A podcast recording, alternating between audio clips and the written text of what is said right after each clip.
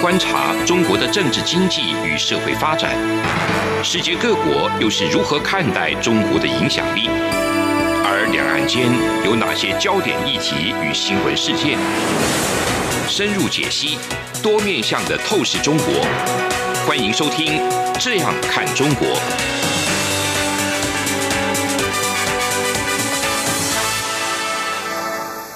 各位听众您好，我是主持人蔡明芳。您现在收听的是中央广播电台《这样看中国》节目，蔡玉芳时间。我们今天节目要谈的主题是。有关于这个最近中国还有日本还有韩国以及东南亚各国刚签署完成了这个 RCEP，以及这个呃中国在呃“十四五”计划之后，那他们会进行了这个所谓的双循环，那彼此之间一个关系。我想我们在这个上礼拜或上上礼拜，在前几个礼拜节目里面，我们其实都有讨论到。跟这个 RCEP 有关，或者是跟这个中国未来的一个双循环的计划相关的一些讨论。我们在更早之前，其实，在节目开播的时候，遇到这个武汉肺炎的疫情了。那我们在当时，我们也有讨论过这个自由贸易的一个好跟坏。那我们可以来想想看，哈，为什么我们今天要来讨论这个，继续来讨论 RCEP 这样一个贸易协定呢？因为其实大家可以来想想看，那我们之前有提过的，我们大约再跟各位听众朋友们稍微再提一下，就是说，大部分的人在谈论所谓 RCEP 的时候，都只有去想到说，诶，别人已经签了以后，我们没有签怎么办？那所谓别人已经签了以后，我们没有签怎么办的意思是说，因为签署了以后，当然我们在某一些产品上面，我们就可以降低这个关税。也就是说，当我们的产品呢要卖到这个 RCEP 的国家去的时候，其实对于我们而言，它的帮助就是关税的节省。可是不要忘了，我们在前面节目中跟各位听众朋友提醒了，就是说，当我们卖到别人那里的产品降了关税，那相应的。别人的产品卖到我们国家来，也是降了关税。所以在这样的情况之下，如果当别人的产品，特别是价格低廉的这一些生产国，他们的产品卖进来台湾，而且是用更低的价格、节省关税的价格卖进来台湾的时候，那对我们台湾。原来本土的内需产业，它的伤害可能会是更大的。我我想，在我们没有签订所谓的 RCEP 或没有跟中国签订 ECFA 的时候，其实台湾本身就有很多的产品受到中国的一个低价的这个倾销。那最明显的当然就是台湾的这个毛巾产业。你们可以想想看，我们这个毛巾产业其实对于当地的内需就业其实是有很大帮助的。一旦这些毛巾产业受不了低价产品的一个倾销，那这一些业者要么他就必须要进行转型升级。好，所以你可以看到，在我们台湾里面就会多了很多所谓的观光工厂。这个观光工厂它不外乎是为了去避免这个竞争以后。希望开发出这个新的产品需求，告诉大家怎么做毛巾，来带动大家到这个工厂去旅游，那也买这些毛巾产品。可是，在现在遇到武汉肺炎的疫情爆发之后呢，其实我想这样的需求都已经大幅消失了。除了这个我们的卖过去的产品比较便宜，那别人卖进来也会很便宜，可能会影响到我们的产业以外。其实我们今天想要再跟各位听众朋友强调另外一个更重要的是，如果今天在台湾的一个厂商，他把产品卖到这个 RCEP 的国家里面去，那我们可以节省五 percent 的关税。那我想各位听众朋友可以先想想看，当这些产品可以节省五 percent 的关税。那卖到这个对手国的地方去的时候，请问这五 percent 的关税是不是完全由我们台湾的厂商所获得？哦，就是说这个关税节省的好处是不是全部流到这个台湾的厂商身上？一样，如果我们有中国的这个听众朋友，你也可以想想看，如果今天你国家的厂商那要卖到这个东南亚去，那他们的产品以前要付五 percent 的关税，现在不用付五 percent 的关税，那除了卖过去以后，它可以跟这些国家里面的竞争业者有更好的竞争力以外，那我们还要问的就是说，请问这些国家他们所节省的关税会不会真的回到这些国家出口国的厂商身上？呃，我想哈，这个会受到几个因素的影响。第一个就是你这个产品的品质本身到底好不好？为什么跟产品的品质本身有关系呢？因为在产业经济学里面，产品品质越高，某种程度它就代表你这个市场的进入障碍越高。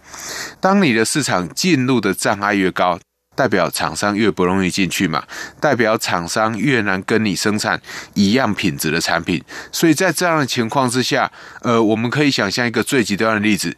全世界就只有我会生产这一项产品。当然，在这样的情况之下，我们就可以发现说，这个产品降了关税以后，请问这个关税下降的好处会不会完全跑到进口国身上去？那我想是不会的。不会，原因很简单，因为这个市场是由我来独占。我为什么要把我降关税的好处让利，或者是分享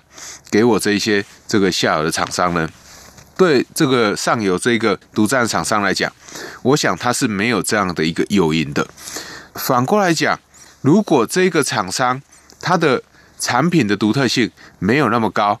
也就是说，今天这个厂商他所处的市场进入障碍没有太高，然后他的这个可以生产跟他类似的产品的厂商是非常多的话，那这个时候一旦面临降了关税以后，那这一些上游厂商。要卖进去像东协国家的时候，东协国家的厂商会不会要求这些上游厂商，不管他是来自于日本、台湾，还是中国，还是韩国的这些国家，他会不会要求他们的关税降低一点？那我想这肯定是会的。那因为如果你不降关税的话，我就去跟别人卖。所以当一个产品的这个替代的厂商越多的时候，那降关税的好处越有可能。是流向这个进口国，而不是在这个出口国。以我们台湾为例，台湾其实也有跟纽西兰签订所谓的自由贸易协定。换句话说，我们签了自由贸易协定以后，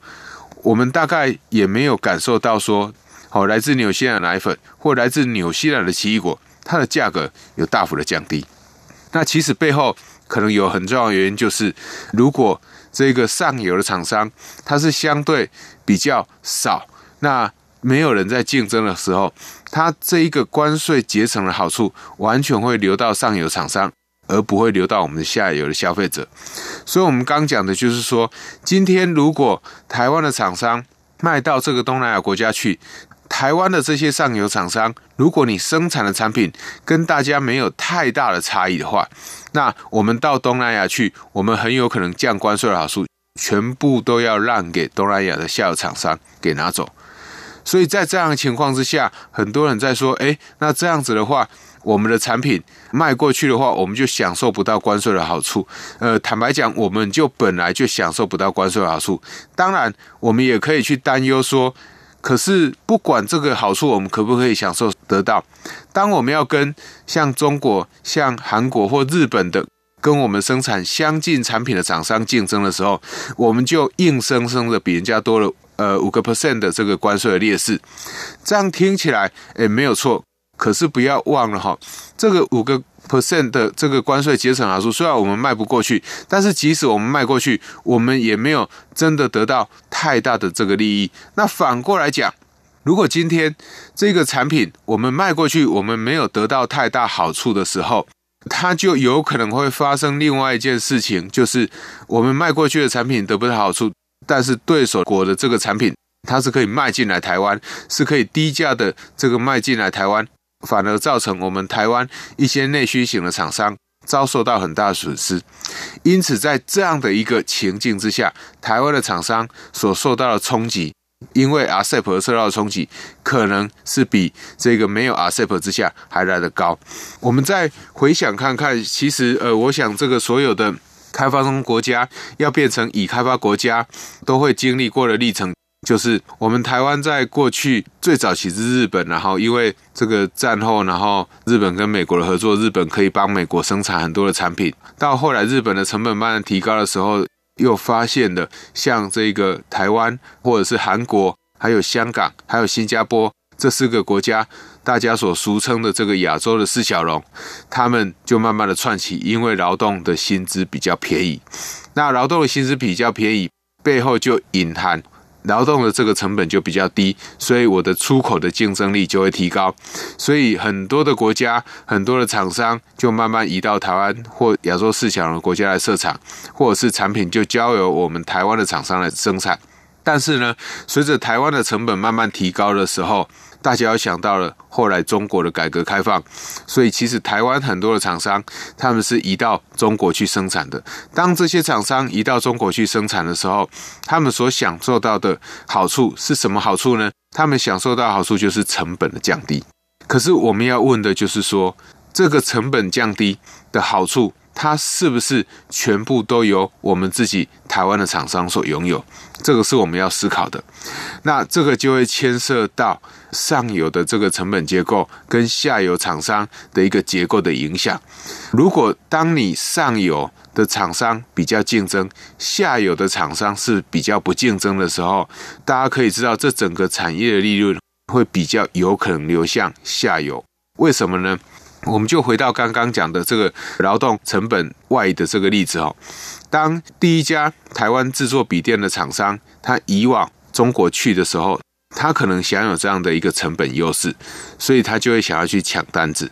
那第二家厂商看到第一家厂商移过去的时候，第二家厂商跟着移过去，它可以一样享有这样的一个成本优势。那我想以此类推，很多家厂商都会慢慢移过去中国。当所有的台湾的笔电的厂商都移过去中国的时候，我们台湾的笔电厂商是不是还享有这样的一个劳动成本节省的一个好处呢？这个是呃，我们等一下要来进一步探讨的问题。这会跟我们刚谈的这个 RCEP 的国家，好，你加入以后这样的关税，这个关税是不是全部由你自己的厂商可以拿到，会有很大的关系。节目进行到这边，我们先休息一下。这里是中央广播电台的《这样看中国》节目，节目稍后回来。从两岸、国际、历史、文化与财经等角度透视中国的《这样看中国》节目，每周一到周五晚间九点三十分到十点在中央广播电台播出。如果您对《这样看中国》节目有任何收听想法或意见，欢迎寄信到台北市北安路五十五号，也可以透过电子邮件的方式。节目有两个信箱：二零二零 at。r t i 点 o r g 点 t w，或是二零二零零二零三 news at gmail. 点 com。再次谢谢听众朋友们的收听与支持，请持续锁定每周一到周五晚间九点三十分到十点播出的《这样看中国》节目。各位听众您好，我是主持人蔡明芳。您现在收听的是中央广播电台的《这样看中国》节目，蔡明芳时间。我们继续要来探讨，呃，跟刚刚前段节目所提到的 RCEP 的这个关税的降低，是不是由我们自己出口国的厂商都可以享有？同样的类推，就是说，台湾在过去有很多的厂商基于成本的考量，所以他们都移到中国去。但是呢，因为第一家厂商移到中国去，第二家厂商移到中国去，当所有的厂商都移到中国的时候，会发生一件事情，就是第一家移过去的厂商，假设我的劳动成本可以节省十个 percent，那这个厂商他或许开给这个下游的品牌厂。的订单一台笔电，我有可能就节省这个降价两个 percent 或降价三个 percent 给你。但是呢，随着第一家过去的厂商，他对品牌厂商降价，第二家厂商也因为受不了这样价格的一个竞争，第二家厂商就会跟着一样移到中国去，一样会降价。那降价的幅度当然有可能就会高于第一家厂商，希望可以得到代工的这个大单。那第三家厂商看到第一家、第二家都过去的时候，他们也会跟着过去。所以以此类推的话，当这些厂商都过去，最后这些厂商呢，他就会把有很大的几率把它成本节省的好处全部降价给下游的品牌厂商。这个其实就是很多代工产业它所面临的一个困境，因为没有办法，别人过去的时候你就非要降价不可，但是降了价格以后呢，另外一家厂商也会跟着过来，所以最后呢，你搬到这个低成本的国家或这个劳动资源丰富的国家去设厂，目的就是希望可以用比较低的成本，然后赚取比较高的利润。可是当所有人都跑到同样一个地方去生产的时候，最后的结果就是。大家都没有得到这个劳动成本降低的好处，那大家一定会很好奇，那劳动成本降低的好处跑到哪里去了？当然就跑到下游的品牌厂商身上去了。好，所以你可以看到，台湾不管是生产手机，不管是生产鞋子，好，我们有很多的厂商，像台湾有很多的这个大厂，哈，帮这个苹果代工，帮 Nike、帮 Adidas 代工。但是最后，这些厂商他们其实所获得利润都相对的比较低，最主要获得的利润都是从他们管理过程里面所节省的这个成本而来。但是厂商的外移，虽然他没有办法赚到劳动成本的节省的好处，但是厂商的外移其实他也不会吸引更多的这个厂商，呃，就是说厂商外移就外移了。他不会说，我外以后，然后我还后面会留一个对台湾一个不好的，就是说，那其他产业会跑进来台湾跟台湾竞争。可是签贸易协定会发生这种情况，就是说我跟你签了这个贸易协定以后，虽然我可以享受关税降低的好处，但是因为我生产的产品跟别人都差不多，所以最后这个关税降低的好处都跑到其他国家的身上去，我反而自己厂商没有得到好处。可是贸易协定，人家对我们开放，我们也要对人家开放，所以别人卖进来的时候，这个时候就有可能会造成我们自己国内的其他产业二度伤害。所以，当我们在谈贸易协定的好或不好的时候，其实我们就要考虑它的好处跟坏处。那不同的贸易协定，它的这个影响会有所不同。那其实坦白而言，我们当我们跟产品品质相对比较低一点的国家，或者是价格比较低的国家，去签订贸易协定的时候，我们面对的这样一个价格竞争的情况，其实是会越激烈，而不是越不激烈的哈。所以对台湾而言，其实我想它的坏处往往是有可能会大于好处的。这个当然。我们需要再做进一步的这个实证的一个分析跟讨论，但是就学理而言，它是存在这样的情况的。好，也就是说，如果你是一个非常厉害的厂商，你是一个独一无二的厂商，那这样的关税的好处全部会有你自己所这个享有。但是如果你是一个跟大家生产的产品都差不多的厂商，这个降关税的好处你可能拿不到。但是国家为了要让你的东西卖进去，国家同样也要开放别人的东西可以卖进来，那你得不到好处。却让其他人受到了伤害，其实这个对于整体国家而言，它可能是不好的。好，所以这个是我们在签订这个贸易协定的时候，必须要再进一步多考虑的哈。因为不同的贸易协定、不同区域贸易协定，他们的附加价值其实都是不太一样的。那我们来看看，就就是说，一旦签了这个贸易协定以后。大家可以去想想，我们之前有讲到中国的这个外循环，哈，中国的外循环，它无非就是希望透过外部的力量。那来带动他自己国内的这个经济，大家可以去想想看。呃，我们之前也有谈到，就是习近平先生也想要加入 CPTPP。那我们有提出几个理由，为什么他无法加入这个 CPTPP？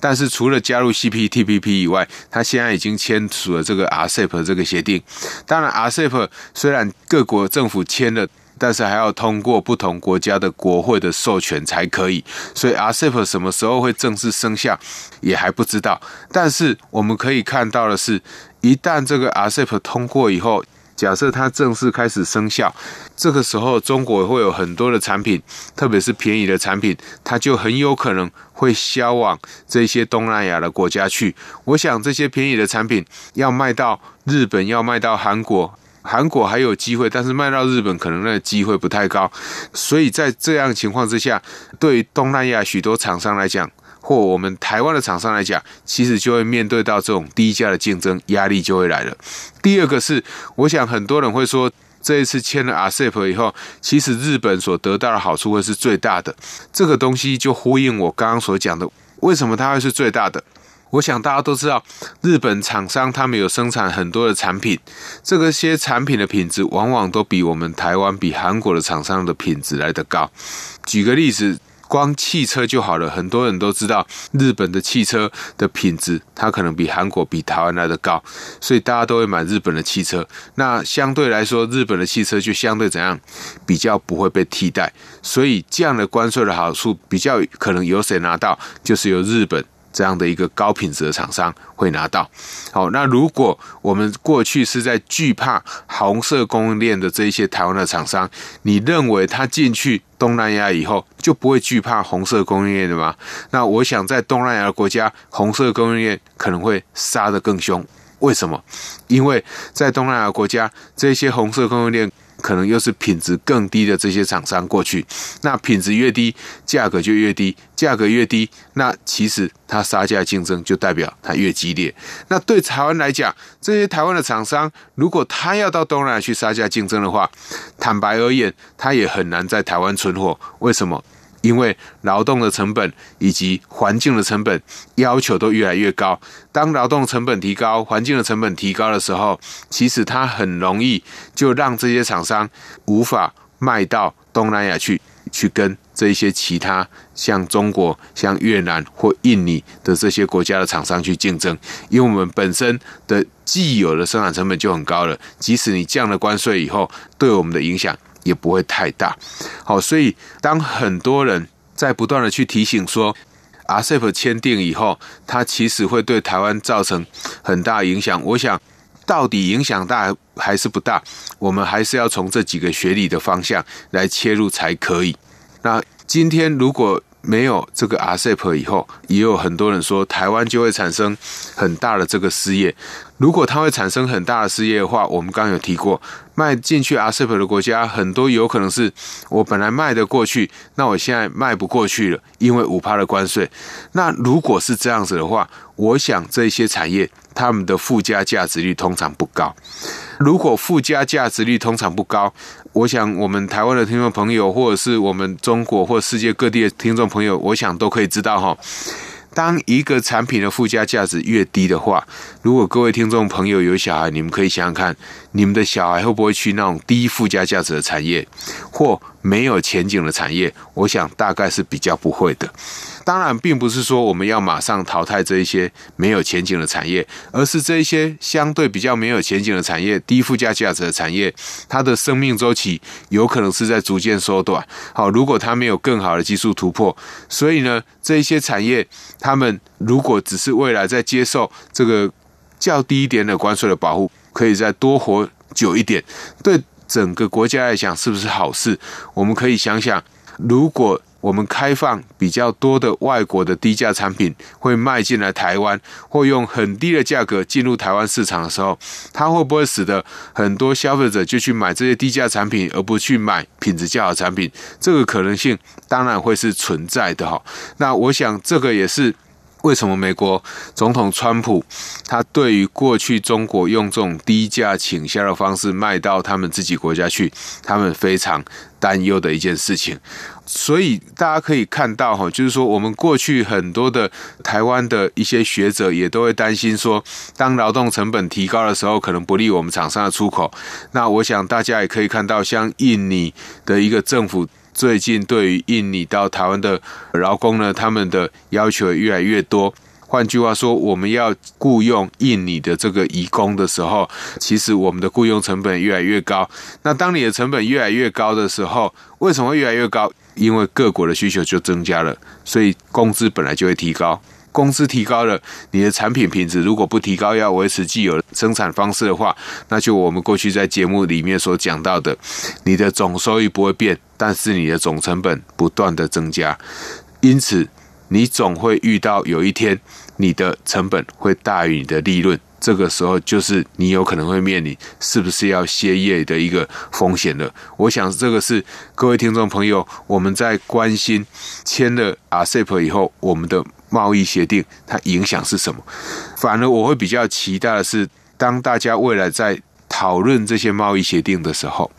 到底签好还是不好，不再是聚焦在关税，而是说我们的产品。如果降了关税以后，有没有什么样的产品我卖到这个国家去，是对我们国家或对一个签署国而言，它是非常好的一件事情。那比如说，我们之前在讲的都是害怕关税的影响，所以我们就出不去。我们来想想看，我们可不可以有什么样的产品，或有越来越多的产品，我即使不用靠关税，我也可以卖到这一些东南亚国家去。那签了这个贸易协定以后，降了五 percent 的关税，可以让我们享受更好的这个利润。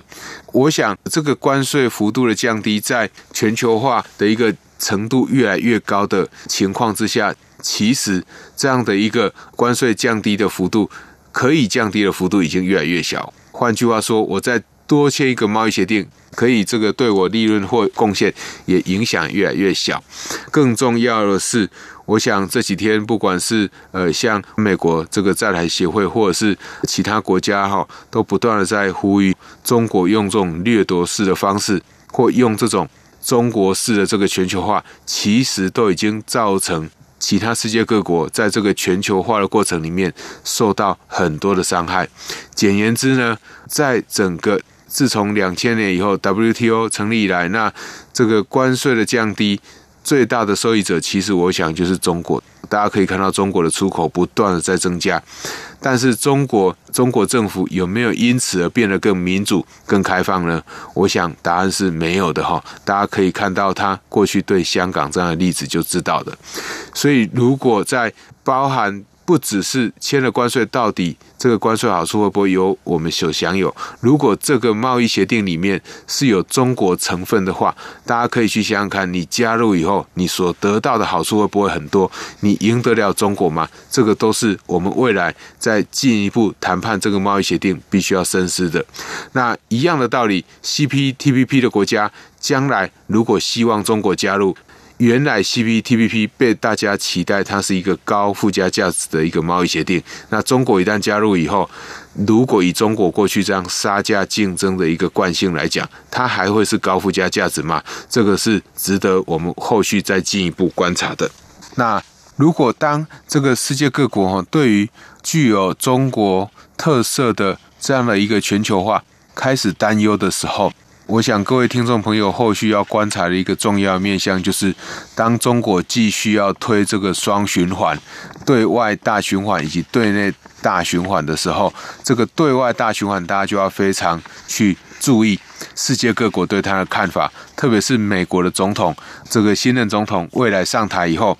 看到中国这样的一个中国掠夺式的一个全球化的脚步的时候，我想。签了 RCEP 以后，RCEP 这些国家到底签订这个贸易协定以后，那会不会受到中国这种掠夺式的一种经济侵略的方式？是未来我们可以再进一步探讨。这也是为什么我们今天在节目之中希望去分享 RCEP 以及中国这个新的“十四五”规划里面的双循环的一个重要的原因。以上就是今天中央广播电台的《这样看中国》节目。今天节目探讨的主题是 RCEP 签订以后的影响，以及对未来中国在推动所谓的双循环的时候，它可能相互的一个关系。我是主持人蔡明芳，谢谢你的收听。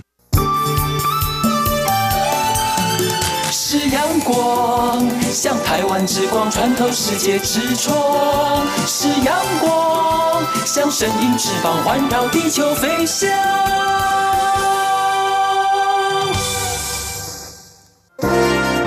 从两岸、国际、历史文化与财经等角度透视中国的《这样看中国》节目，每周一到周五晚间九点三十分到十点在中央广播电台播出。如果您对《这样看中国》节目有任何收听想法或意见，欢迎寄信到台北市北安路五十五号，也可以透过电子邮件的方式。节目有两个信箱：二零二零 at。r t i 点 o r g 点 t w，或是二零二零零二零三 n e w s at gmail dot com。再次谢谢听众朋友们的收听与支持，请持续锁定每周一到周五晚间九点三十分到十点播出的《这样看中国》节目。